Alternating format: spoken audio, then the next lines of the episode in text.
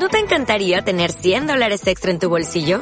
Haz que un experto bilingüe de TurboTax declare tus impuestos para el 31 de marzo y obtén 100 dólares de vuelta al instante. Porque no importa cuáles hayan sido tus logros del año pasado, TurboTax hace que cuenten.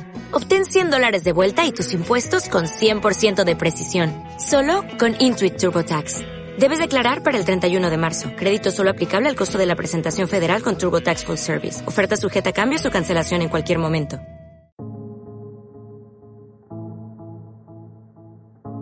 Dispersonas.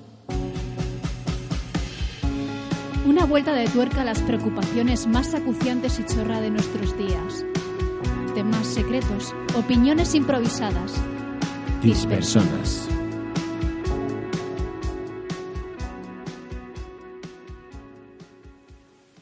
Bueno, eh, la dinámica de siempre, ¿no? Ya nos Arrancamos estamos directamente. en la recta final, señores. ¿Cómo se está quedando el cuerpo? ¿Habéis descubierto algo sobre vosotros que no sabíais? Yo he confirmado una cosa que ya sabía y hoy igual estoy más vehemente de la cuenta porque mm, venimos de hacer un viaje de tres horas desde Sevilla y a mí el tráfico en general me pone de muy mala leche. Más que el tráfico, la gente y lo mal que conduce. Pero eso es otra historia. Bueno, pero quedan ya tres capítulos por grabar. No creo que esté en la lata el tráfico. El- ¿Te imaginas? No lo sé, la verdad. Hoy sería el día, ¿no? Sería un día muy propicio para hablar sobre la gente insolidaria en la carretera o señores que adelantan por la derecha. Y mi teoría de los coches blancos. Ilumina a los oyentes. Mi teoría es, salvando las excepciones, porque a todo hay excepciones, me he encontrado que predominantemente los coches de alta gama, de gama media alta, es decir, BMWs, Audis, Mercedes, eh, coches así de estos típicos de pasta, en un alto porcentaje, cuando son blancos, normalmente quien los conduce es un poquito gilipollas y es de no respetar muy bien las normas de circulación y creerse que la carretera es suya. No la gusta. Si no lo creéis, a partir de ahora, cada vez que vayáis en la carretera y digáis, jo, este gilipollas que se me ha colado por delante, fijaros que es muy probable que sea un coche de alta gama blanco. Bueno, yo vengo de algo completamente opuesto a ese tipo de conductores. Vengo de Orce, que es donde parece ser que el primer homínido que, que se ha encontrado de hace un millón de años de Europa se encontró en Orce. Y además estaba en una cueva tres días. Con lo cual, ¿Que has estado en una cueva? en una cueva. ¿Has hecho la... ¿Quién fue? El, El- el filósofo mito de la este- caverna. No, no, no, no. Hubo un filósofo que se encerró varios días, como dos o tres días, en una cueva oscura, sin ningún tipo de estímulo, Privación para encontrar la, la iluminación. Bueno, voy a voy abriendo la lata. Aviso de que en las cuevas lo que se hace, aparte de comer, se hace otra cosa, que no quiero decirlo por no subir un poco el tono del programa, con lo cual mi mano no, no es nada inocente hoy. Así que el tema que puede salir puede ser caldeadito. A lo mejor sale el tráfico y todo. No creo. Procedo a abrir. Madre mía, sí que lo he abierto. Cojo el papel. Fue Parménides, por cierto. Parménides, Parménides. autor de El poema del ser. Ay, de verdad, odio no tener la memoria que tiene Fran para los autores. Yo recuerdo las anécdotas, pero no al... al- Hombre, es que tengo un libro, el Liber Cosmos, y ya la última vez que hablo de mi libro hoy, Ya que he venido a hablar de mi libro. está dedicado a, a Parménides. Es como escribir el poema del ser en el siglo XXI. Y ya está. Pues Voy a este abrir. hombre se encerró en una cueva para encontrar la iluminación. Mi pregunta es, ¿tú la has encontrado? Mm, ¿Qué entendemos por iluminación? Abre el papel y lo descubriremos. Felicidad, edad y siglo XXI. Pues sí que fue sobre el tráfico. No, vale. Bueno, sí. A ver, a ver. Felicidad, edad y siglo XXI. ¿Qué es lo que qui- ¿Cómo que edad? ¿Edad qué quiere decir? Pues que sí, pues Eh, ah, la- ¿Envejecer? Pues mira, ¿Siglo por XXI? O sea, me figuro que hablará sobre la cirugía estética. Hombre, habría, habría que aclarar si por edad vamos a hablar de cualquier edad o de tener bastante Edad. edad. Sí, se puede ser feliz con mucha edad, con poca edad, ¿no? No sé. Pero vamos a hablar de todas las edades y la felicidad y el siglo XXI o nos vamos a o, o pensamos que nuestros amigos lo de edad lo ponen como envejecer en el siglo XXI es complicado para o sea es, complicado ser feliz envejeciendo en Hombre, el siglo también XXI. nue- cuáles son nuestras nuestras concepciones o prejuicios sobre la edad en el siglo XXI. Por ejemplo, yo puedo empezar diciendo que hoy en día, además te lo iba pensando en el coche, que hoy en día, eh, como todo está muy polarizado, que es lo que yo siempre digo, por ejemplo, hoy en día pasa mucho que si tienes más de 40 años, ya todo lo que digas, o eres un cuñado o eres un polla vieja, con lo cual tu opinión ya no vale, cuando de toda la vida a los sabios se les ha reconocido sobre todo lo que se suele decir de que el diablo sabe más por viejo que por diablo, ¿no? Siempre. Con lo cual una cosa que era señal de sabiduría, que era la edad, ahora parece que, ah, tú no entiendes que tú eres un polla vieja. En el libro Verdolatría que cité en el programa pasado, eh, decía el autor que sabiduría es sinónimo de felicidad. Pues mira. Sin embargo, Y si edad fue. Aristóteles. Hoy, es- hoy me he levantado filósofa, me he levantado ahí a topísimo. Aristóteles dijo que la felicidad depende única y exclusivamente de nosotros mismos. Pues sí, estoy de acuerdo. ¿Eso es verdad en el siglo XXI? Yo creo Que que no. no. Sí, porque si no nos estaríamos contradiciendo nosotros mismos cuando hablamos de las redes sociales Sí, y la depresión. muchas O sea cosas que- que... efectivamente, yo creo que es, es un... Me parece genial que haya salido este tema justo ahora, que es cuando nos estamos acercando al final de la primera temporada de 10 Sí. personas, porque yo creo que puede actuar un poco como cierre, Sí, ¿no? Circular de todo lo que hemos estado hablando hasta ahora. De hecho, podemos seguir pensando en la definición de la felicidad. Yo creo que eso debería ser el objetivo de este episodio. Hem- hemos- Más que, más que pensar qué es la felicidad en el siglo XXI o la relación con la edad, etcétera, etcétera, pensar un poco en, el concepto de felicidad y en cómo ha ido cambiando hasta llegar ahora. Vamos a ver, la felicidad es algo que eh, el ser humano ha estado buscando un- desde siempre y nunca lo ha encontrado porque y la prueba es que se sigue debatiendo sobre esto. Y de- pero sin embargo, de todas las definiciones que yo he leído sobre felicidad, a mí me gusta una que suele compartir Eduard Punset. Es un poco simplona, pero me parece interesante, por lo menos para empezar a definirla, que es felicidad es ausencia de miedo. Felicidad, ausencia de miedo. Sí, pero miedo en qué sentido? Claro, porque el miedo sabemos que nece- no hay que ser, vamos, No hay que ser Juan sin miedo porque todos recordáis esa bonita fábula y si no, mm, os animo a que la leáis porque seguro que está en algún cuento de estos antológicos de vuestra infancia o la infancia de vuestros hijos. Sí, a ver, sobre todo porque el miedo es parte de- del ser humano y el miedo es bueno porque el miedo puede ser una, un sentimiento de supervivencia que nos ha mantenido vivos hasta la actualidad. La felicidad es lo que, lo que nos obliga o nos hace seguir adelante. No. Porque si fuese lo que nos hace seguir delante, entonces la palabra motivación o ilusión no, ¿Y eso no tiene no que ver con la existiría. felicidad? Sí, tiene que ver, pero no es lo mismo, es lo que quiero decir. ¿Es la misma? ¿Es la Bueno, mira, uno de tus Jesucristos personales, de hecho creo que lo describiste como tu Jesucristo personal la última vez, Trent, Reznor. Torreznor. Torreznor. ¿Qué Torreznor, que es lo que decimos siempre, Torreznor desde que es feliz hace una música peor. Con lo cual, para Torreznor, estar Digamos triste es una forma de seguir adelante. Bueno, vale, pero quiero decir, para gente Sí, como Torreznor, era- eh, estar triste es una motivación, es un... Es, es... Un impedimento No, no, al revés, es, para, para expresarse. es combustible, es lo que quería decir. El problema, el problema del ser humano y el problema de la felicidad es que le- eh, si tú eres feliz, paras. No porque pares por una decisión consciente. O sea, lo suyo sería ser feliz y parar y no ser codicioso. El problema es que el ser humano, su instinto, es que si realmente fuese feliz, dejaría de aprender.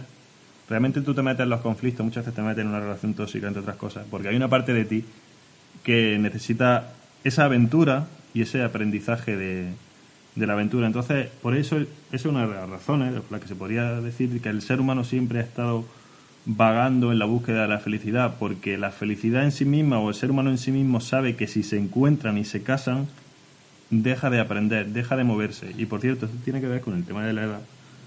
Porque si tu transcurso vital termina en el momento en que tú eres feliz, pongamos, a los 16 años, mm, no, hay una parte de ti que no va a querer cumplir más años.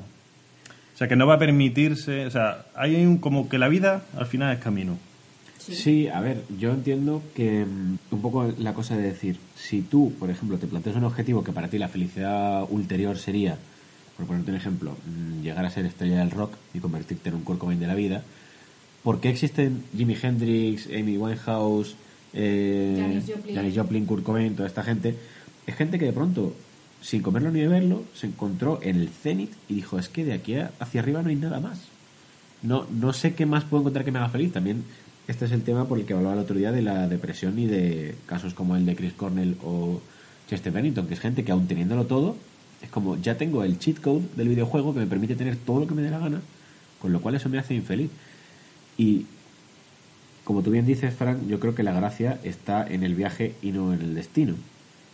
Y una cosa que se me ha venido a la cabeza en cuanto hemos hablado de esto del camino hacia la felicidad es la famosa frase de la Declaración de Independencia Americana, que así traducida rápido y mal, eh, viene a decir que, que todos los americanos tienen el mismo derecho a eh, preservar la vida, la libertad y buscar la felicidad. ¿En serio Y eso creo- aparece en la Constitución? Mira, la frase, la frase exacta Bueno, de, no, la Declaración de Independencia. de la Declaración de Independencia de los Estados Unidos es mm, tal, tal, tal. We hold these truths to be sacred and undeniable, that all, all men are created equal and independent, that from that equal creation they derive rights, among which are the preservation of life and liberty and the pursuit of happiness. Pursuit. ¿Qué quiere decir esto? ¿Por qué Me dice, gusta mucho esa palabra. por qué dice el derecho a perseguir la felicidad, a buscar la felicidad y no el derecho a la felicidad?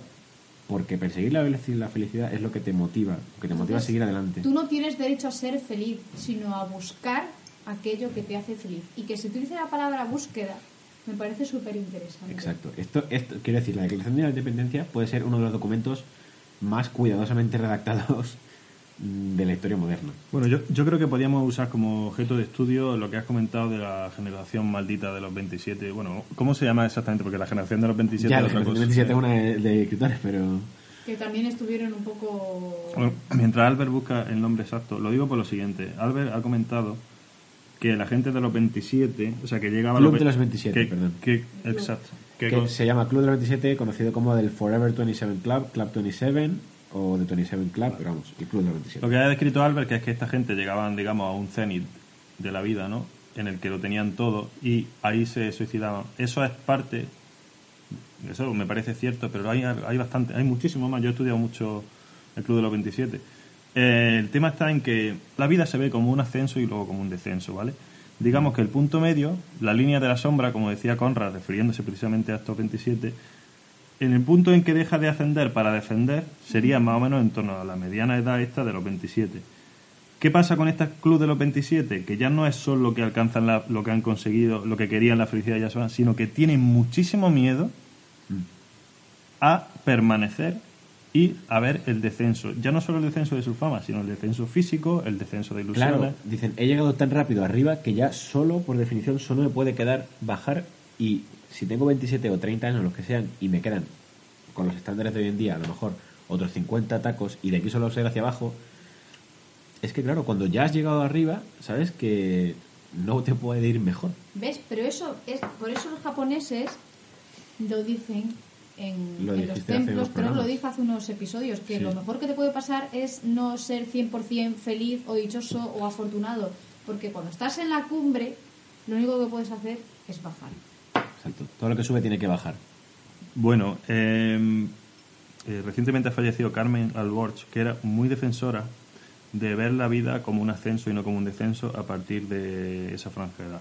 ¿Qué pasa? Que la sociedad, sobre todo esta vía hedonista del siglo XX y XXI, tiende a ver la felicidad como ese punto hedonista de tengo éxito, tengo dinero, tengo buenas sensaciones. Entonces, es verdad que esa vía, esa vía hedonista sí que la complica la edad. Pero hay otra vía, y aquí voy acabando, que esto lo proponía Aristóteles, podemos diferenciar el hedonismo de la eudaimanoia. ¿Qué es la eudaimanoia? A diferencia del hedonismo, la búsqueda del sentido de la vida y del camino propio, que no tiene tanto que ver Con es- el placer, que es el hedonismo, porque recordemos que hedonismo no implica necesariamente felicidad. Para algunas personas, efectivamente, yo me incluyo, eh, el hedonismo es una manera de buscar la felicidad en las cosas materiales y que te evocan placer, pero ni, no tiene que ver nece- necesariamente una cosa con la otra. Mira, yo como creo que está muy bien relacionado estos tres conceptos, que son siglo XXI, edad y felicidad, es que, eh, igual que confundimos hedonismo con eso que ha dicho Frank, eh, eudaimanoia, eudaimanoia, que por cierto, la, la eudaimanoia, que es donde iba, la pequeña de la es Paqui, mucho, o sea, cuanto más mayor sea, más fácil es cultivarla, es justo lo contrario de lo que decía. Claro, el problema también es que eh, confundimos una cosa con la otra porque nos pensamos que a partir de cierta edad, a partir de que llegamos a ese, a ese punto de inflexión en el que ya solo todo es solo para hacia abajo, ya no hay forma de ser feliz. como que ligamos inexorablemente juventud a felicidad Sí. cuando hay muchísimas cosas que hasta que no tienes una cierta edad no las puedes hacer O disfrutar. o disfrutar. Como Es lo, el que, lo que se dice siempre, cuando eres joven se suele decir que tienes tiempo y energía pero no tienes dinero. Correcto. Cuando eres más mayor se dice que tienes energía y dinero pero no tienes tiempo y cuando eres mayor, cuando eres ya mm, abuelete, tienes tiempo y dinero, Dinero. pero no tienes energía. Eso Pero es. tienes sabiduría. Pero tienes y la sabiduría. palabra esta de Fran. Y con lo cual, esa- esa- esos tres grupos pueden ser igualmente felices cada uno en sus circunstancias. Entonces, se me vienen a la cabeza, pues, ejemplos, que no caigo ahora cómo se llama este hombre, este escritor que no había escrito en su vida y a partir de los 60 empezó a escribir y es uno de los actores más prolíficos y más célebres de España. No sé a quién te refieres, pero pode- lo podemos usar la figura de Saramago. Creo que es Saramago, ¿a quién- ¿de quién estoy Eh, la figura... Saramago empezó No, Saramago empezó a escribir mayor, ¿no? A ver, Sara- Bastante mayor. Saramago empieza joven, pero deja de escribir. Y a los 50 o por ahí lo, lo digamos que empieza en serio. Y ese camino le lleva al premio Nobel a los ochenta y tantos. Claro, es que aquí en la, en la página de Wikipedia de Saramago, de hecho, estaba pensando que era Saramago, pero no quería decirlo por si la liaba. Pero Saramago, que además es portugués, eh, efectivamente empezó a escribir y tal, pero no se consagró hasta los 80. Y es un señor que nació en el 22.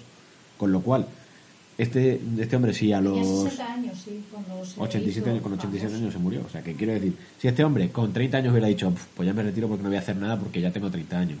Pero lo que ¿cuántos nos hubiéramos perdido. hay también que hayan empezado su, ¿no? su Y, y camino sin ir más a los lejos. 40 A ver, años? los grandes, más? a men- menos Mark Zuckerberg y esta gentuza, eh, los grandes ejecutivos de empresa, los grandes catedráticos, los grandes empresarios, los grandes, esta gente llega a su cenit de éxito, o por lo menos alcanzan los puestos superiores de éxito cuando son más mayores, cuando tienen 30 y largos, 40 años. Hay una cosa muy interesante de ese parón creativo que hizo Saramago, desde, pongamos, más o menos desde los 30 a los 50 años.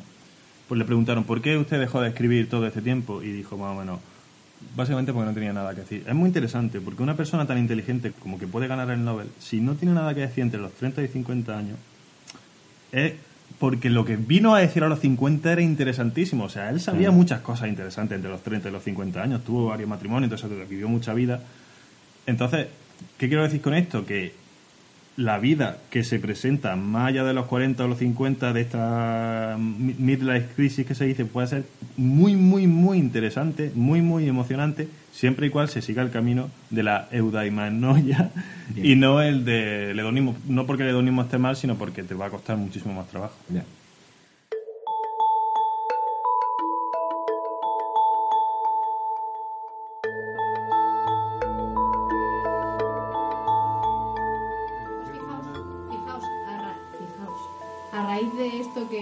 De, de Saramago, algo más o menos se podía también extraer del mismísimo Albert Einstein, que dijo allá por los años, vete a saber cuándo, primeros del siglo XX, que una vida humilde y tranquila trae más felicidad que la persecución del éxito y la constante inquietud que implica. Y yo creo que esto fue lo que le pasó a Saramago.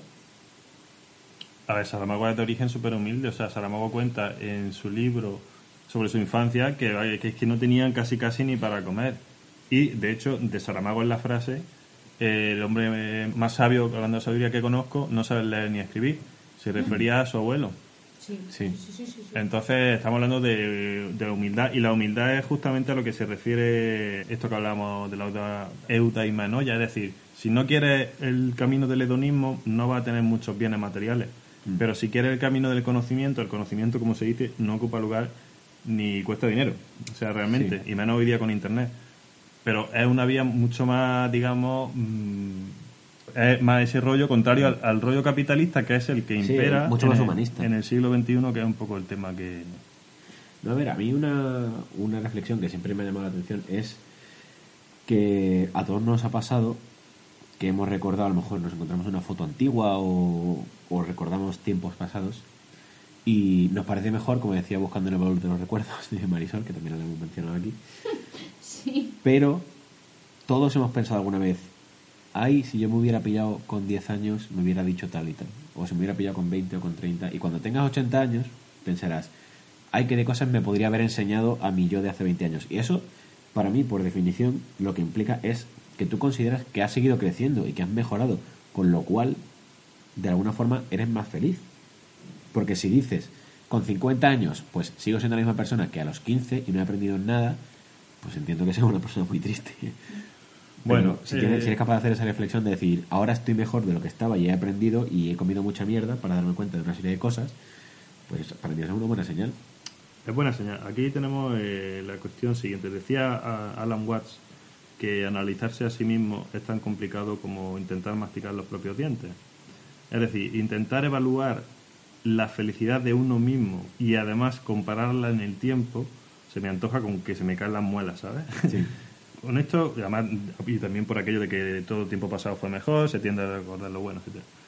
Entonces, una cosa interesante, y además esto pega con el siglo XXI, que ahora somos todos muy cientificistas y que lo queremos medir todo, eh, ¿cómo se puede medir la felicidad desde una forma tangible para que incluso esa comparación que tú propones sea posible? O sea, tú te podrías hacer un análisis, entre comillas, de felicidad a los 20 años, a los 50, a ver si es verdad ese pensamiento que tú tienes retroactivo, si se, si se compensa con la realidad o no.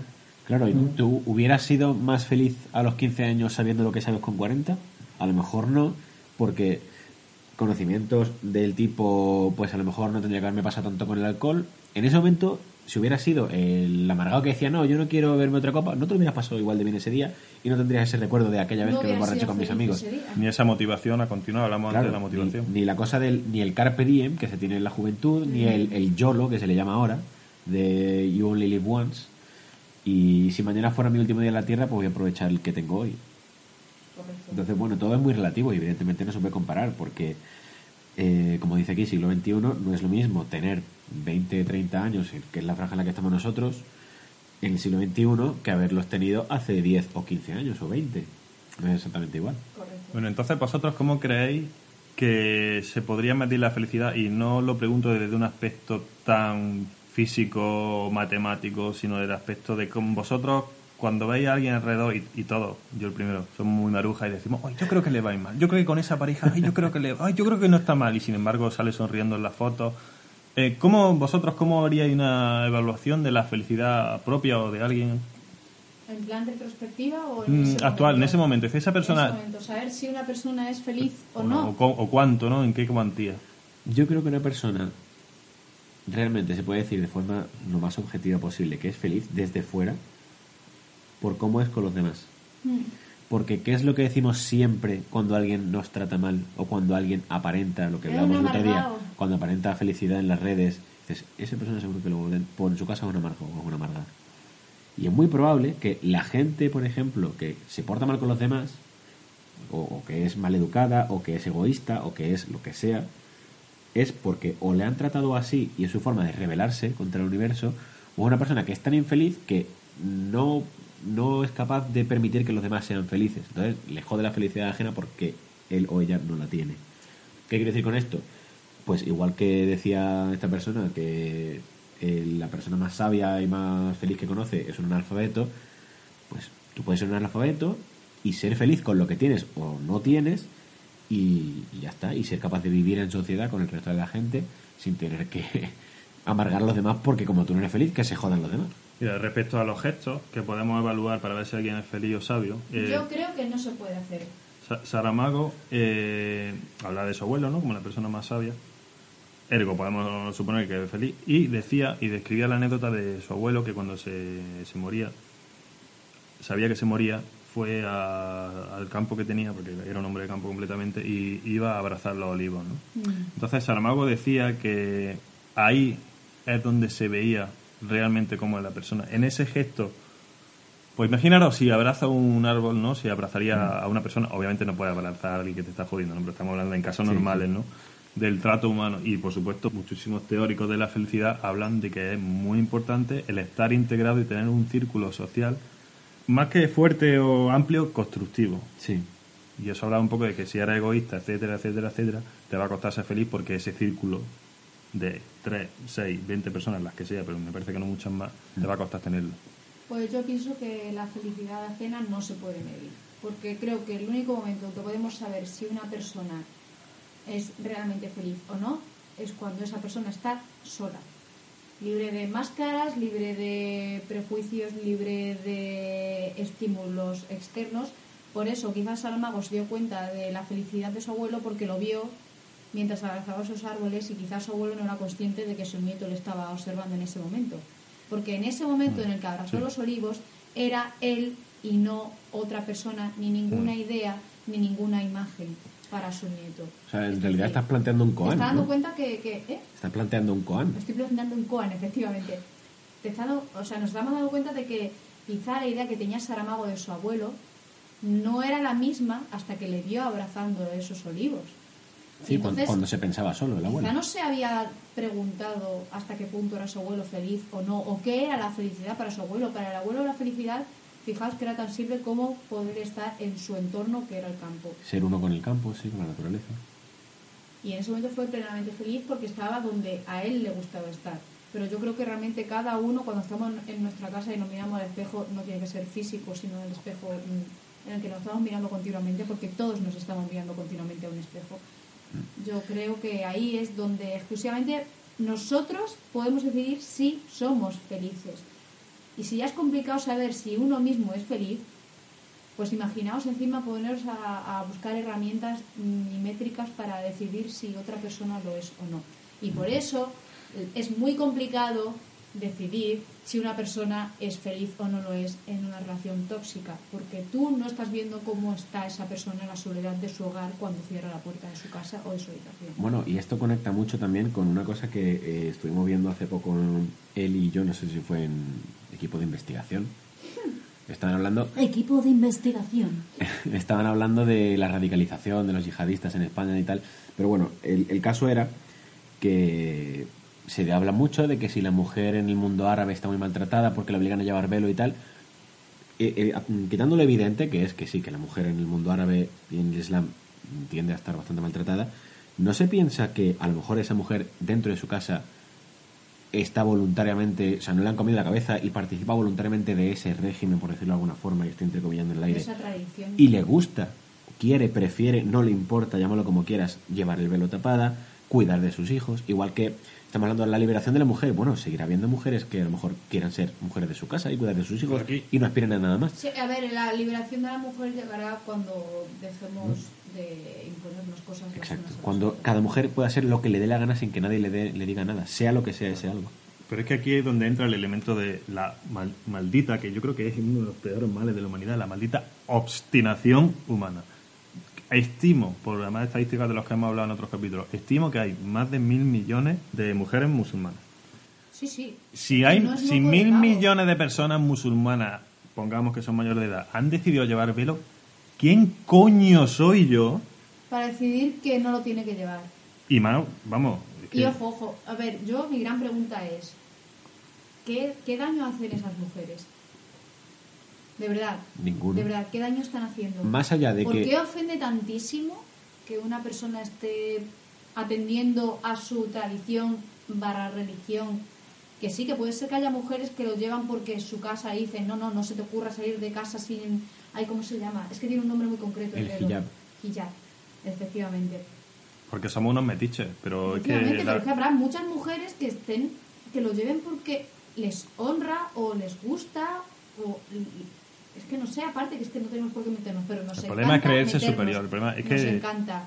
Bueno. Eh, hombre blanco de no sé. Corrijo. White trash. Corrijo, el hijab cubre eh, la cara, y, o sea, lo que es la cabeza y el, y el torso, pero no cubre la cara necesariamente. No, no tiene por qué cubrirlo. El que, el que el todos, el que todos estamos pensando es el, el de cuerpo entero es el burka.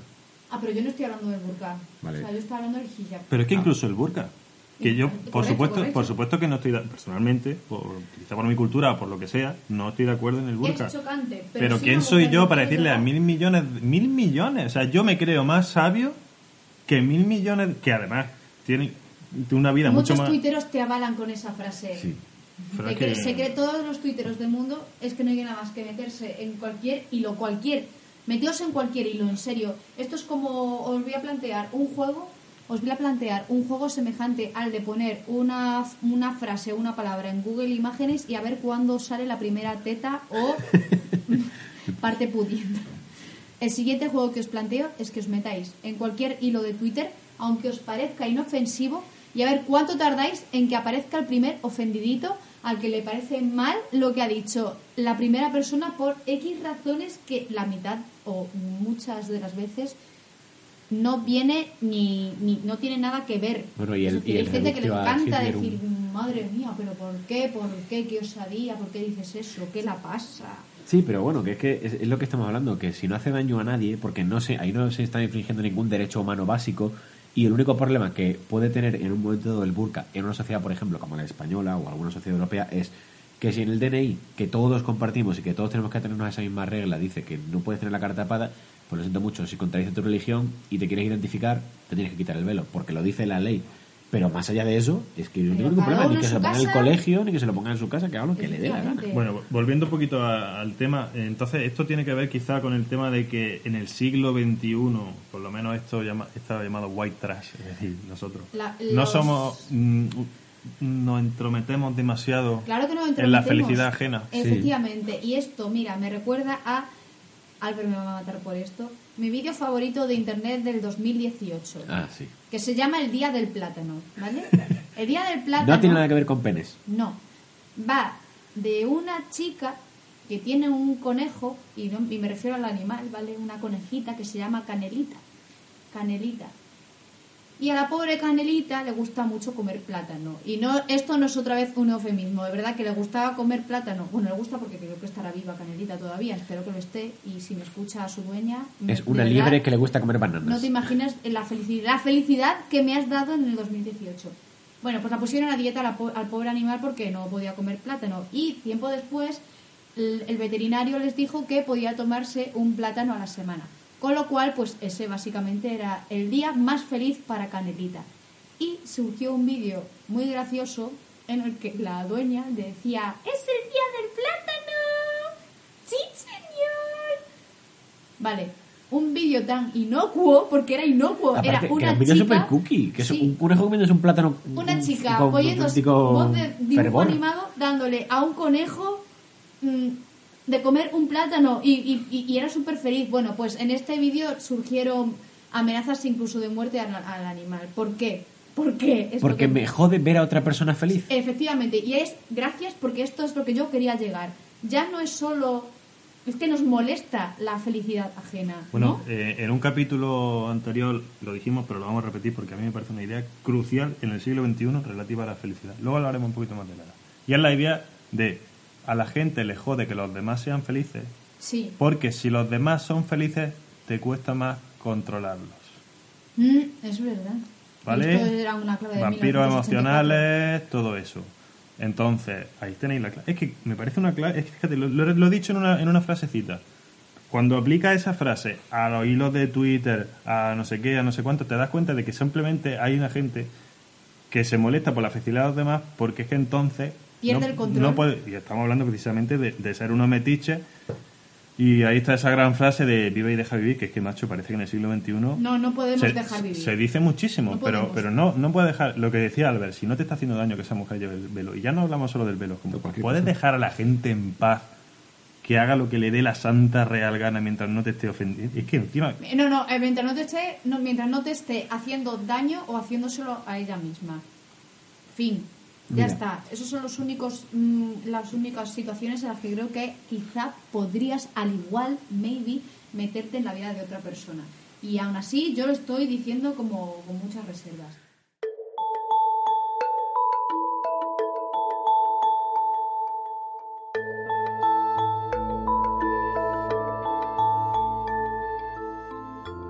Pues mira, eh, en alemán hay un concepto que es que tiene nombre, que se llama Schadenfreude. Qué bonito. Schadenfreude, por definición, significa la felicidad basada en eh, el infortunio de los demás. ¿En serio hay un concepto para eso? Alegrarse del mal ajeno. pero Sí, ya es- era hora, porque es que el, ver. el deporte nacional no, el deporte internacional. Es lo que en castellano de toda la vida se conoció como regodearse.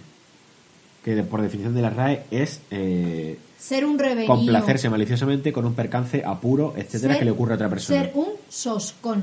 Y esta palabra existe, es manchega. Una persona soscona. Pues el término este Schadenfreude resume perfectamente esto que estamos hablando de como yo no puedo ser feliz, me alegro de que a los otros les vaya mal, porque están tan jodidos como yo. Y me molesta que sean felices.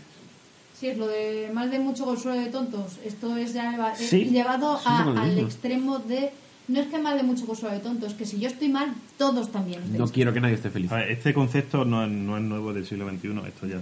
Eh, Esta es la historia del hombre. Ver, el, el hombre es la historia por de la familia y tal. Pero Eva cogió el fruto y Dios dijo: Me cago en la mar, ¿por qué No. has hecho eso? Porque me dio la gana. Pues no, muy mal. Eva cogió el fruto y su maleta de piel y su bikini de rayas, que ya lo aprendimos. Y se comió la manzana y dijo: Ostras, pues a lo mejor la tenía que haber cogido otro día porque estaba un poco verde.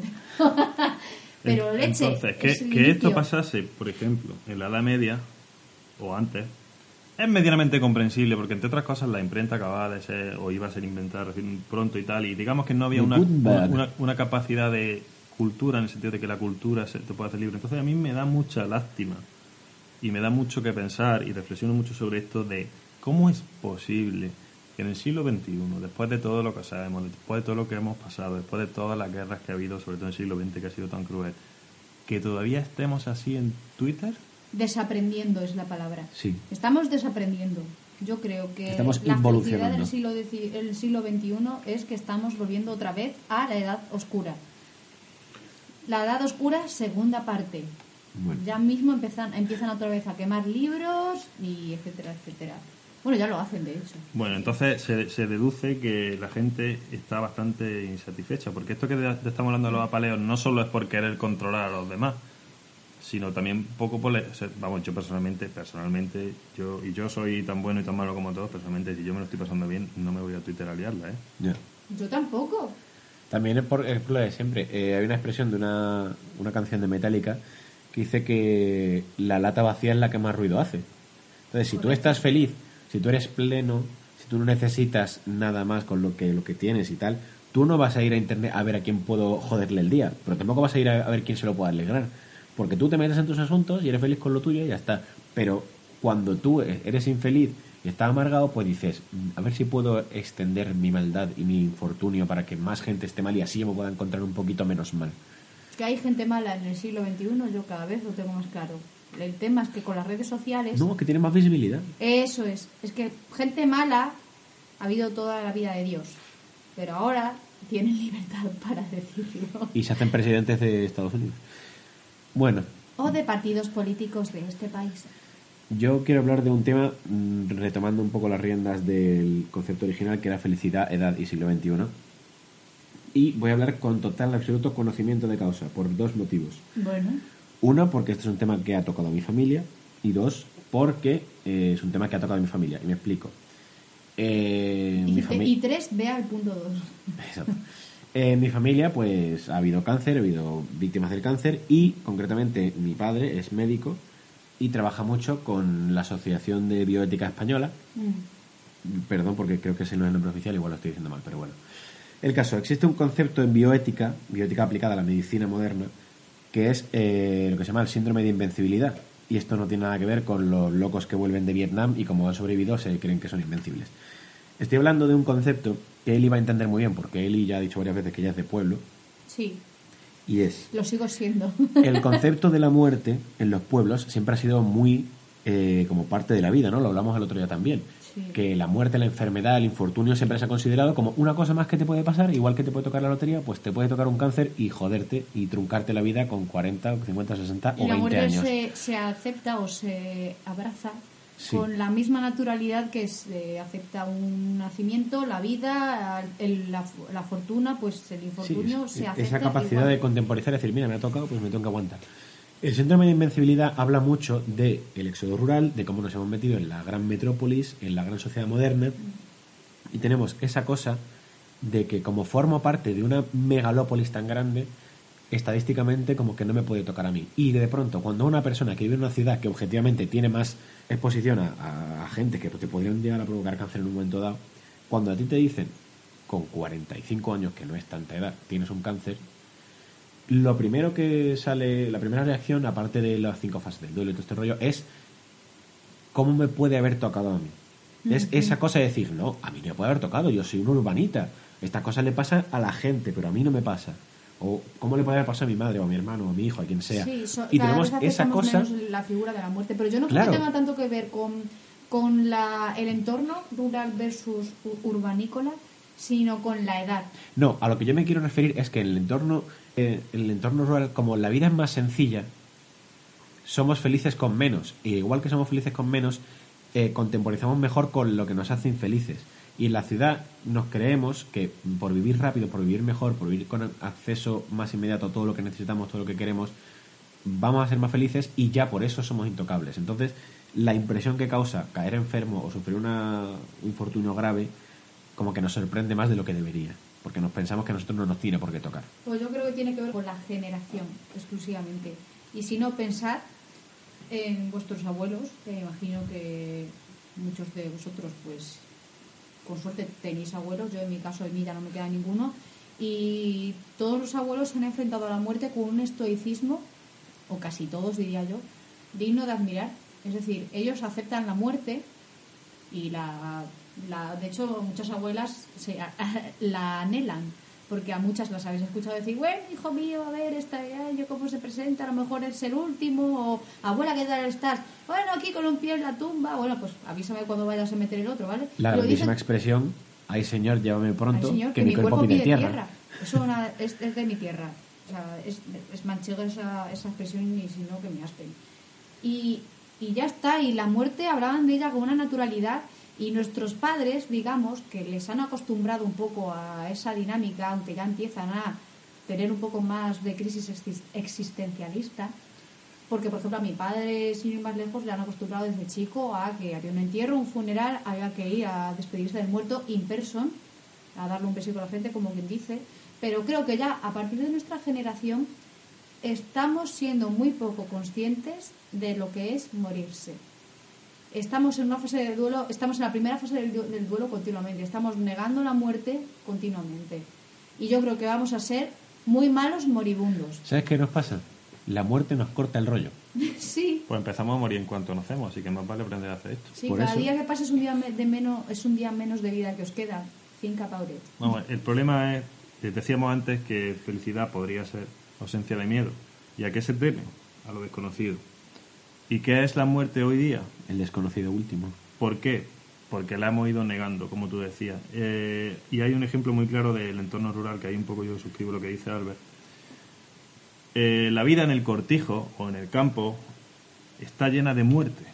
Sí, sí. A los niños, los Desde niños los- día. ven morir los animales, sus propios animales, pero ya no es solo porque obviamente las mascotas también mueren en ciudad, pero es que la mascota se la da aquí al veterinario y tú no y tú no ves cómo se muere. Efectivamente, no tienes por qué ser mm, por qué ser consciente o ser testigo de ese de esa muerte, pero en el campo Pero en el campo lo ves, y no solo lo ves, sino es que lo vas a ver descomponerse durante día y día y además vas a hacer la matanza. Entonces, eh, ahí quería llegar. en el momento en que nos hemos movido, hemos perdido la, la conciencia de lo que es la muerte y estamos absolutamente aterrados. Y aquí es donde viene lo que decíamos de que la gente está infeliz, ¿no? Parece que está infeliz. Está infeliz, no, es que está que se caga por la braga. Está aterrorizada. aterrorizada, pero porque, entre otras cosas, es que además el sistema está haciendo mucho dinero con est- está utilizando nuestro miedo a la muerte con, por ejemplo, temas como el de la cosmética, lo cual nos lleva sí.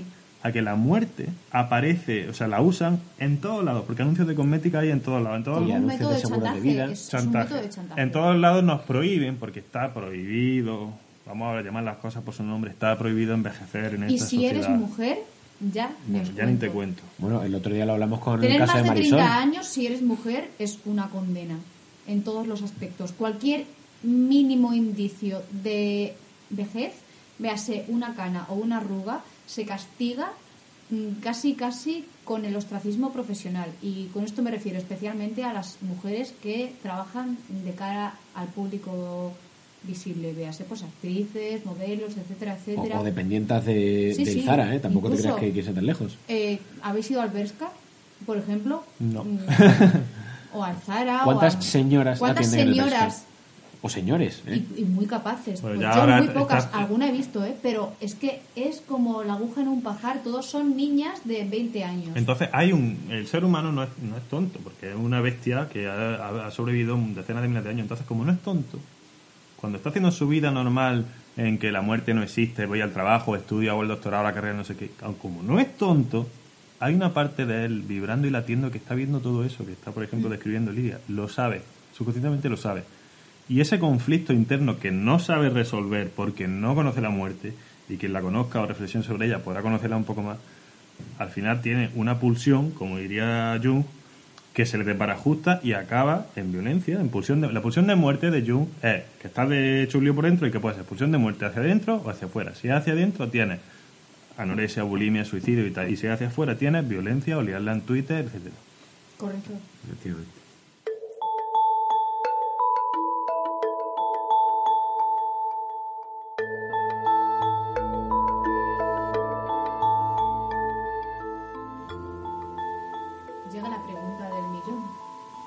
¿Sois felices? Es que no te sabría responder. Porque yo puedo creer que soy feliz y yo ahora mismo objetivamente diría, ¿soy feliz? Sí. No tengo motivos para ser infeliz, pero una persona que lo vea desde fuera diría, pues yo no sé cómo puede ser feliz, porque yo con eso no sería feliz. A lo mejor soy feliz porque soy ignorante de que podría ser más feliz. Es que es muy relativo. A ver, yo hace 20 años se me ocurrió atreverme a considerar que sí hay una posibilidad de medir la felicidad. Y me sujeté a una hipótesis. Desde entonces, sigo en esa hipótesis. La he ido trabajando y de momento no me he bajado de ella. La hipótesis es la siguiente. Se sabe cómo de feliz es una persona según cómo duerme. Perdón, se, puede, se podría saber, ¿no? No se sabe. Esto es una teoría. Es decir, si, ¿y cómo se puede medir el sueño? Si el sueño es profundo, si tienes pesarillas, si tienes apnea del sueño, Si se descansa en si vez de se dormir. descansa en vez de dormir si, tienes síndrome de las piernas inquietas, eh, si roncas, si no, hay mucho de, muchísimos factores que podemos meter ahí. Y claro, decir esto implica darle mucha importancia a lo que es el subconsciente, porque cuando Sí. estás soñando no eres tú, Exacto. es tu subconsciente. O, o es el único momento en el que eres tú, de verdad. Bueno, claro, es que hay estudios Pues que... no, bueno, Jung tendría tanto que Ah, decir sobre esto. Hay estudios recientes, por Forever cierto, Young. hechos con ya neurociencia, que dicen que lo- eh, el, el trabajo del cerebro, si lo pudiésemos medir en pequeños cuantos, eh, el 80% más es subconsciente. Pero entonces, hablando un poco me- menos paladinamente de esto del sueño, eh, al final, si tú duermes bien y, y si, si duermes bien tiene una consecuencia directa, sencilla, que es te levantas descansado, emprendes el día con mucha más ilusión, antes de la ilusión y la motivación. Entonces, esto es una especie de círculo vicioso, pero vicioso en el buen sentido, de que si tú duermes bien y descansas bien, te levantas mejor y te levantas mejor, haces una serie de cosas que son buenas para ti, como por ejemplo no liarla en Twitter, y que te permiten llegar a la cama relajado y dormir bien. De hecho, eso se llama círculo virtuoso, me parece, ¿no? Ah, mira, pues sería genial. Creo No que ese concepto término. existe, que es lo contrario de vicioso en el sentido de un- la pescadilla que se en la cola.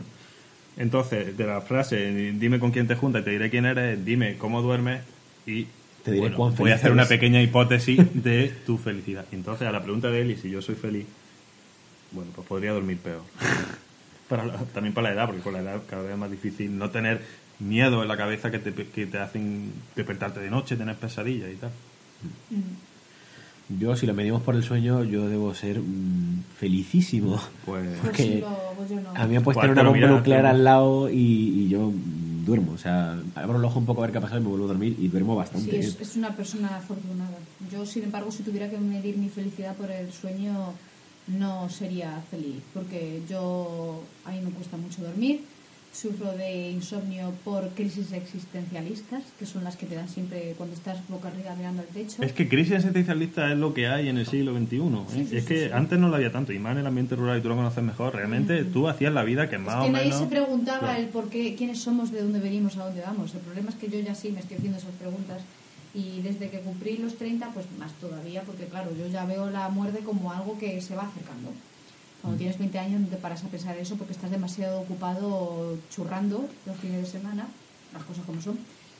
Pero sí, yo para dormir tengo problemas, de hecho mm, habitualmente tengo que recurrir a drogas de prescripción médica para poder dormir, con lo cual pues yo creo que efectivamente no soy feliz, pero que incluso sin medir el sueño o los patrones del sueño, yo podría afirmar que ahora mismo soy de esas personas que tienen absolutamente todas las herramientas y virtudes y posesiones, etc., etc., para ser feliz, y sin embargo creo que no lo soy. Pero porque a lo mejor hay una sensación dentro de ti que cree que el camino, como ya tienes todo lo que en principio podrías creer, que cree que el camino se va como que has llegado. Sí, sí, como que ya no debería aspirar a nada más, ni a cambiar, ni a nada. O, o al revés, es esa reflexión, esa voz interna que te dice, vale, puede que exista un camino hacia la felicidad, pero parece ser que este no era, Este porque no tengo es. todo Correcto. y aún así no soy feliz. Eso es correcto. Y por eso llevo ya, pues sobre todo desde hace un par de años, haciéndome muchas preguntas en el ámbito personal y especialmente en el profesional, que bueno, espero tener la respuesta más pronto que tarde. Mientras tanto, pues ahí seguimos en la búsqueda de la felicidad, que es una película... La que mencioné yo de Will Smith. Pues mira, yo hay una reflexión que la primera vez que me la plantearon me hizo pensar mucho, por lo que se llama reflexión, y es que no es tanto el tema de la felicidad, pero cómo combatir la depresión o la desesperanza. Y es que en el improbable caso de que se produzca un holocausto zombie, o en realidad en cualquier situación extrema como quedarte perdido en una isla desierta, quedarte solo en el- perdido en el campo o en una situación muy extrema, dicen que una de las primeras cosas que tiene que hacer sociológicamente el grupo es mantenerse ocupado siempre. Por la sencilla razón de que si no estás ocupado, empiezas a darle al coco. Efectivamente. Porque si tú estás en un apocalipsis zombie, por utilizar el ejemplo que me dieron a mí, y tú dices, venga, tú ponte a, a hacer un piquete para la valla, tú ponte a afilar las armas, tú ponte a organizar la comida, tú vete a cortar leña. Si a uno no le das trabajo, esa persona va a estar coco. dándole al coco. Y probablemente acabe o suicidándose o amotinándose Sí. o, o dando por culo sin ayudar al grupo. Pasa en todas las series de... mm, Claro, y esto se, con- se consigue la felicidad entonces a través del trabajo. Que la gente dice, a mí es que me hace muy, muy feliz trabajar, lo del típico, ¿no? Lo del, a lo mejor la gente del campo era feliz, entre comillas, porque como estaba todo el día trabajando de sol a sol, Porque llegaba la noche. Y estaba tan cansado que se iba a dormir de pura reventadera y no tenía ni siquiera tiempo de pararse a pensar, con lo cual era feliz entre comillas. Pero es que aquí el problema es que el ser humano, como es tan codicioso y tan... se ha ido y tan bestia, se ha ido al otro punto. Y hoy tenemos Claro, el problema... Eso es lo otro lo que quería llegar, que en la sociedad moderna, en la sociedad urbanita, tendemos tanto a la procrastinación que tenemos demasiados ratos libres para No, pensar. Es que, es que tenemos las dos cosas, tenemos los dos extremos. Tenemos el tema de que pensamos demasiado, porque digamos que no tenemos ni que ir a cazar ni nada de eso. Y demasiados estímulos. No, y también demasiados estilos, pero es que el problema está en que tenemos una especie de fobia a perder el tiempo. Sí, Y esto tiene que ver con el tema de la edad. Porque Sí. como sabemos que nuestra vida es, li- es contada y que además pensamos generalmente que no hay eternidad, Sí. Tenemos X años, tú haces la cuenta, ¿no? Según la media de que el ser humano se muere en torno a los 80, yo cuento, ¡pum! 40, voy a hacer todo lo que quiero hacer. Y ese tema, que es un poco lo que dices, que antiguamente se repartía el trabajo a lo mejor en la cueva y tal sin problema, ahora se ha convertido en, en que la gente intenta hacer demasiadas cosas a la vez y eso es un generador de estrés y un generador de estrés, volviendo a mi hipótesis, siempre hipótesis, no te va a permitir dormir bien. Y aparte que realmente cualquier objetivo que tú te plantees, ¿no? Como tu meta tu meta ideal de lo que sería para ti la felicidad, como nunca sabes lo que puede pasar, planear, o sea, hacer planes eh, es un ejercicio totalmente absurdo porque nunca te van a salir exactamente como tú te los planteas.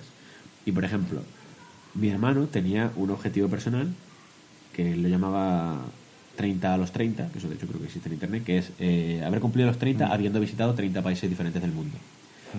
Pues hasta que tenía 29 años, me parece, había visitado como 20. Y para los 32 había visitado 60. Bueno, no sé si son 60, pero muchos más de los que se había planteado originalmente. ¿Qué quiero decir con esto? Pues es que mi hermano, hasta la edad en la que se supone que era su límite para haber cumplido ese, ese objetivo, no tenía a lo mejor los medios para hacerlo, porque hubieran tenido que ser viajes de ocio o ir conscientemente, decir, voy a invertir todo mi dinero, mi tiempo, mi esfuerzo en hacer este objetivo.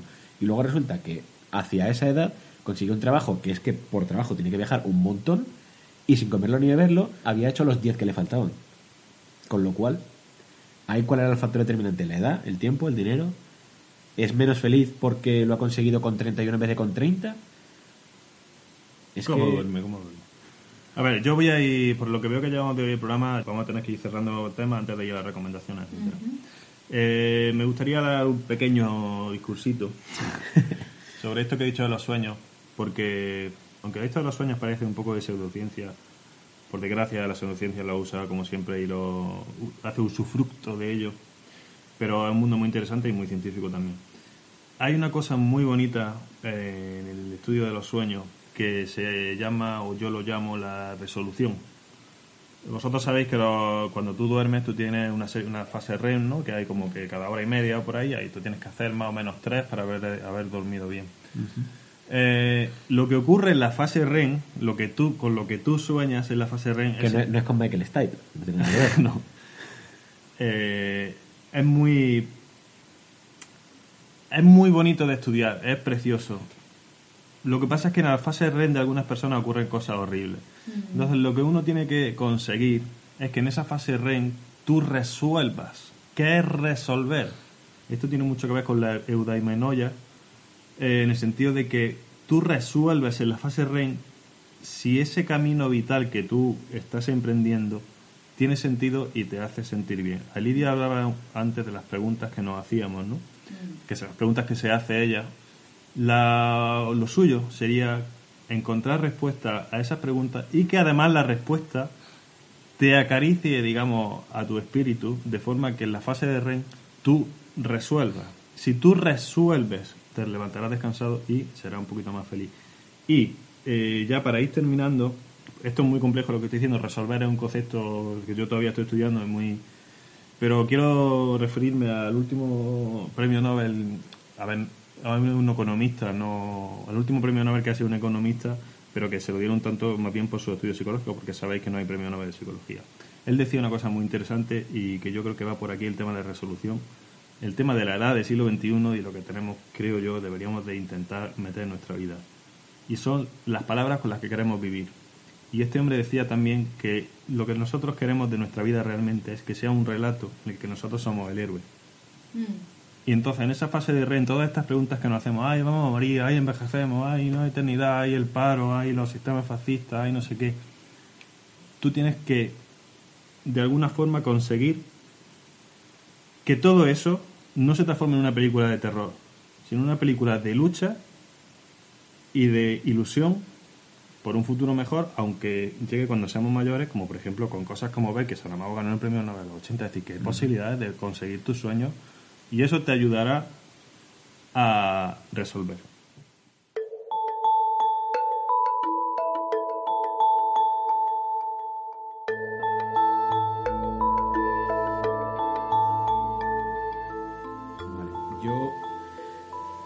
Voy a entrar en la ronda de recomendaciones, pero antes de entrar voy a hacer un, un análisis, un ejercicio para hacer mi primera recomendación. Hay un ejercicio filosófico, psicológico, sociológico casi, que dice lo siguiente. Si tú tuvieras la opción, por ejemplo, Frank, tú te dicen ahora, mira, te puedes meter en esta cápsula en la que te, te metemos en una especie de sueño inducido y tú despiertas en el mismo momento en el que entraste en la cápsula, solo que tú no recuerdas haber hecho este ejercicio y básicamente en adelante hasta el día que te mueras, que se, se supone que simultáneamente morirás en el mundo este ficticio y en la cápsula, eres plenamente feliz. Y con esto quiero decir, pues nunca tienes enfermedades, siempre tienes todo lo que quieres, siempre cumples tus objetivos, todo te sale bien, por decirlo de alguna manera. Y, y además sabes que nunca te va a pasar nada malo, pero vives sin saber que estás en una simulación, con lo cual, para tu cerebro, de principio a fin, ha sido maravillosa, a todos los niveles. ¿Tú te meterías en la cápsula? Eh, no, pero no invito a nadie a, no invito a nadie a seguir mi camino conmigo. Es decir, personalmente, mi veda en esta vida creo, creo que es la veda del arte. Sin vaivenes no hay arte y no hay belleza en el universo, porque la belleza en el universo la pone el ser humano, porque es el que tiene ojos para verlo, ¿no? Y para modificarlo. Entonces, si no hay vaivenes, si no hay momentos de tristeza y de felicidad, de pérdida y todo eso, no hay arte y por lo tanto no hay belleza. Esta es la vía de, del esteta, ¿no? De, Sin luz no hay oscuridad. y esto es muy de Nietzsche Sin también. no hay luz. Entonces, personalmente no, pero es que además pienso que un universo que se origina con una explosión tiene que tener chispa.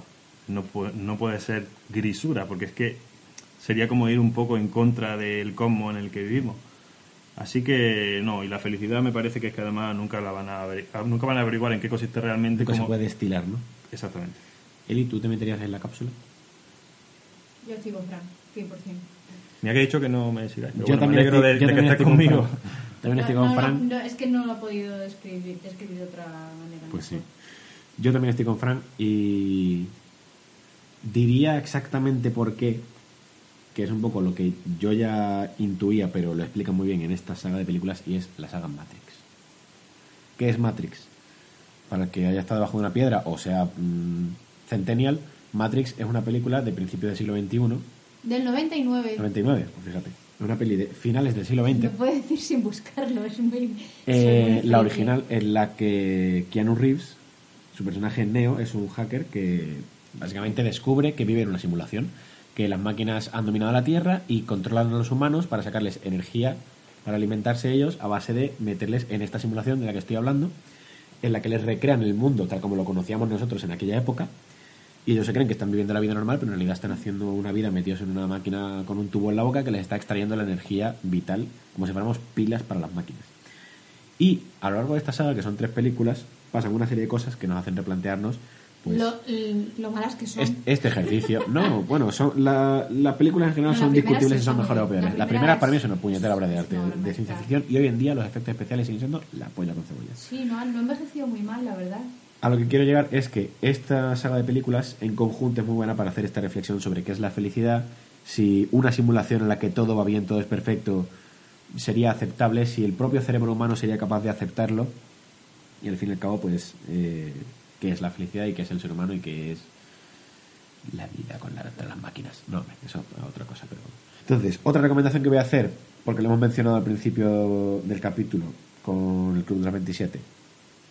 Eh, el nombre es Kurt Cobain Montage of Heck.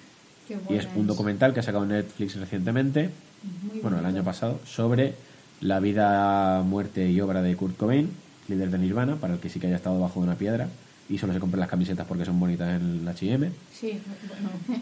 Y describe esto que hemos hablado de, pues, a todos los efectos, tenerlo todo, estar en el cenit de tu profesión, hacer lo que quieres, con quien quieres, como quieres, mm, que todo el mundo te alabe, tener la vida perfecta y aún así ser jodidamente miserable.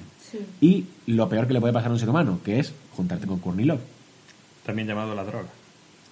Eh, al hilo de esto también podéis ver la película Control, creo que se llama.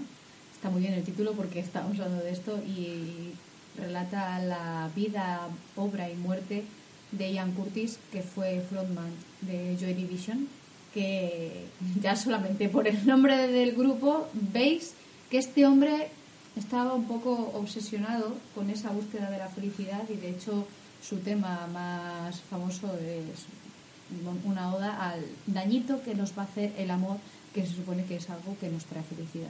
Bueno, pues esa película es maravillosa, de verdad os lo digo. Fíjate, em- empecé a recomendar sin meterme yo. Perfecto, de- continúa, ya he acabado. yo tengo tres recomendaciones también cinematográficas, porque creo que ya hablé largo y tendido sobre Happiness, el libro Happiness, así que no voy a hablar más, leedlo. Tengo tres películas, llevo toda la última hora dándole vueltas aquí a la cabeza sobre qué películas recomendaría yo. Y creo que las tres no tienen que ver sobre la felicidad en sí, sino sobre esas preguntas que nos hacemos a menudo sobre qué es la felicidad y que a lo mejor lo que tú estás viviendo en ese momento no es lo que se considera felicidad o lo que tú crees que lo es. Una de ellas está un poco sobrevalorada, pero yo creo que refleja fielmente lo que quiero decir, que es Midnight in Paris, Medianoche en París, se llegó a traducir el título de la Sí. película, de Woody Allen. No es un peliculón, lo acepto, pero habla sobre la búsqueda de la verdadera felicidad de un hombre que cree que lo tiene todo y sin embargo llega a París, por las noches se mete en un mundo totalmente alternativo de los años 20 y descubre que ahí es donde reside su felicidad. Pues fijaos cómo puede ser que cuando llegas a ese punto cúspide de tu vida en el que lo tienes todo, aún así todavía puedes seguir haciendo este tipo de preguntas. La siguiente que quiero recomendar, que a lo mejor Albert se acuerda de ella, es El Rey Pescador, con Robin Williams, que va de una pareja muy curiosa, que son Jeff Bridges y, Robin Williams, que Jeff Bridges es un tío que lo tenía todo y ahora es un fracasado, es un paria, y se hace colega de un jobo, de un vagabundo, que es Robin Williams, que le hace redescubrir el concepto de felicidad en algo tan absurdo como imaginar que en Nueva York en realidad se puede hacer la búsqueda del Santo Grial porque hay castillos y hay caballeros, etcétera, etcétera. Es muy bonita, de verdad. A mí me encantó esta película de- porque de hecho la- me ha venido ahí de repente en lo más profundo de mi base de datos que es mi cerebro y me ha gustado recordarla y creo que la volveré a ver próximamente. De hecho, a Albert le gusta mucho Robin Williams, así que si no visto- Sorprendentemente debe ser una de las dos, tres, cuatro como mucho películas de Robin Williams que no he visto. Y ya termino, termino. ¿O quieres añadir algo sobre Robin Williams? No, pero cuando termine me he acordado de dos, de dos cosas. La última es una película que descubrí por azar. Creo que se la, la, la pilló mi padre porque por la temática y me, me gratificó muchísimo. Se titula El Camino y esto viene a colación de lo que hablábamos de la felicidad como mm, alegoría de un camino que seguimos, etcétera, etcétera. Bueno, en el camino el protagonista Martin Sheen es un padre de familia cuyo hijo muere en Roncesvalles justo antes de empezar el Camino de Santiago. El Camino de Santiago para muchos es una especie pues de búsqueda de el yo, la felicidad, etcétera, etcétera, hacerte es hacerte una serie de kilómetros para hablarte de ti mismo. Y bueno, habrá gente que no lo ve así. Yo para mí el senderismo, y quizás de esto Fran puede hablar antes de cerrar, el senderismo es una manera de dialogar contigo mismo y andar buscando pues la felicidad y lo que se tercie. Pues Martin Sheen decide coger las cenizas de su hijo y hacer el Camino de Santiago por él. Y en cada parada del Camino de Santiago deposita un puñado de esas cenizas de su hijo. Y lo que en un principio iba a ser un camino de penitencia y de calvario, acaba convi- convirtiéndose en un camino de dicha para él porque le permite descubrir muchísimo sobre él, sobre su hijo y sobre la relación que tenían ambos. Y es maravillosa, de verdad. Bueno, es que todo lo que hace Martin Sheen a mí me encanta, me parece un actorazo de pies a cabeza y vedla. Bueno, yo antes de, de dar paso a Fran, perdón por eh, inmiscuirme de nuevo, voy a volver a recomendar dos pelis que ya dije porque es que vienen muy al caso de esto, que son, eh, además, son sobre la paternidad, que lo dije en el capítulo de la maternidad, que son La vida es bella, donde, como comentaba, pues Roberto Benini le hace en un campo de concentración la vida muy feliz a su hijo y en busca de la felicidad, porque es de lo que estamos hablando, de la de Will Smith que comentábamos antes, y una película que me ha recordado a Eli, Eli ahora hablando, no sé cómo, que es Captain Fantastic Uh, que es sí. una película bastante reciente de protagonizada por Viggo Mortensen. Es maravillosa.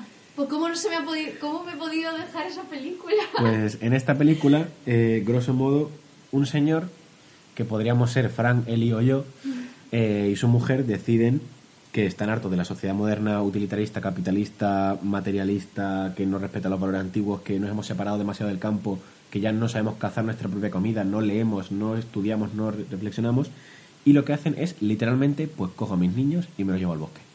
Y se dedican a vivir en el bosque de una forma muy sostenible, respetando la naturaleza, les enseñan a los niños desde pequeñitos a defenderse, filosofía, idiomas, eh, a pensar, a reflexionar, a evaluar, a vivir en comunidad, a, a ser ecologistas. Y entonces Y en teoría, y en teoría, el objetivo final de este, de esto, es, es, pues hacer que los niños vivan una vida más feliz de la que hubieran tenido Y si hubieran sido plena. unos niños americanos típicos de ir al McDonald's, ir al centro comercial y ser unos descerebrados.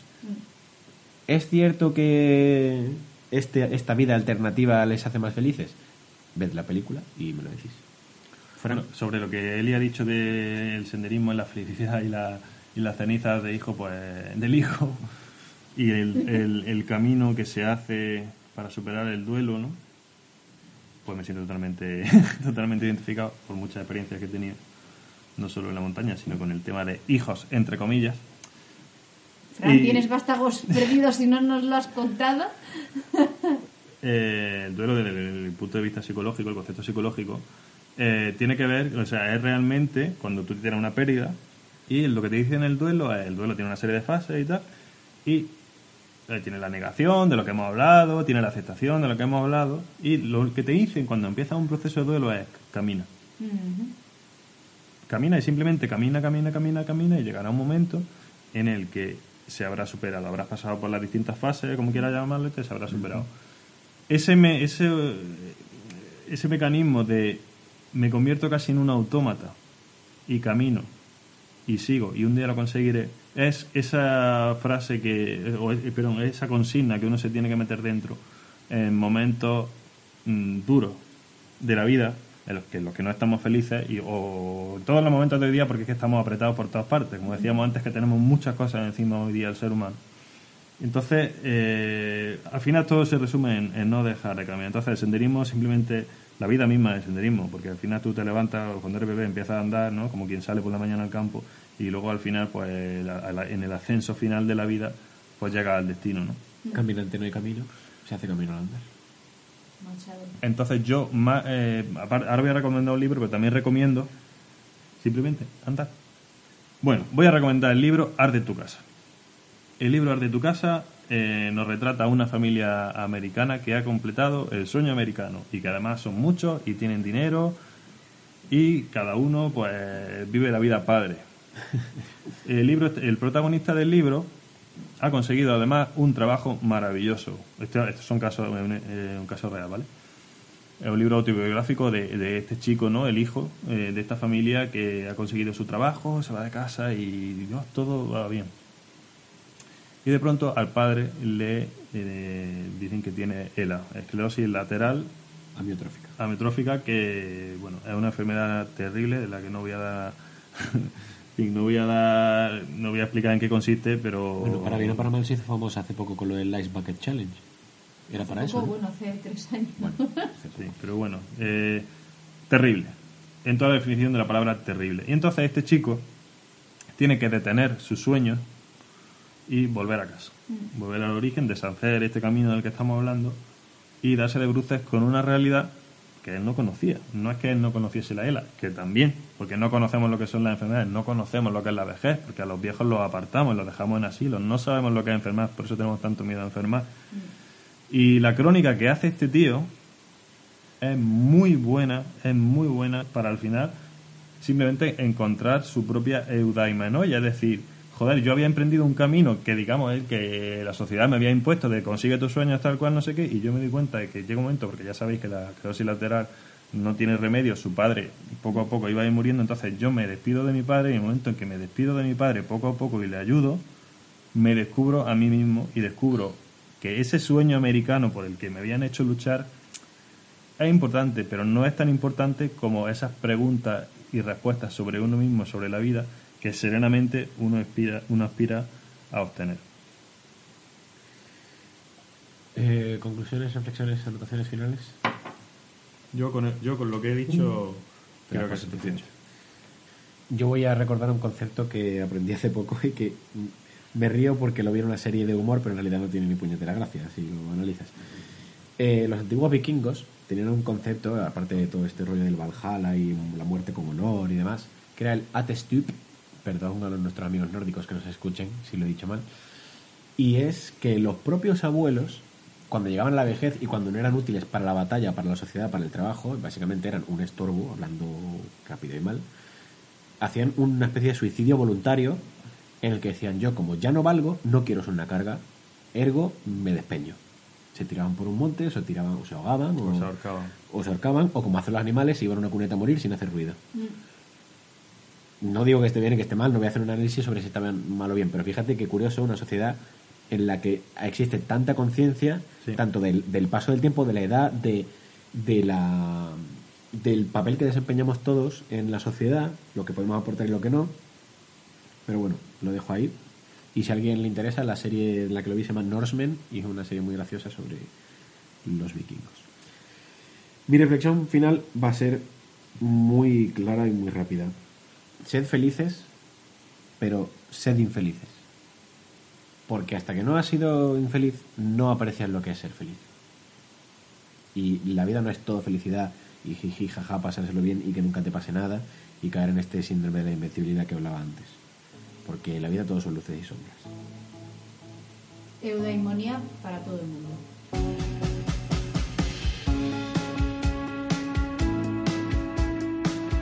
Dispersonas.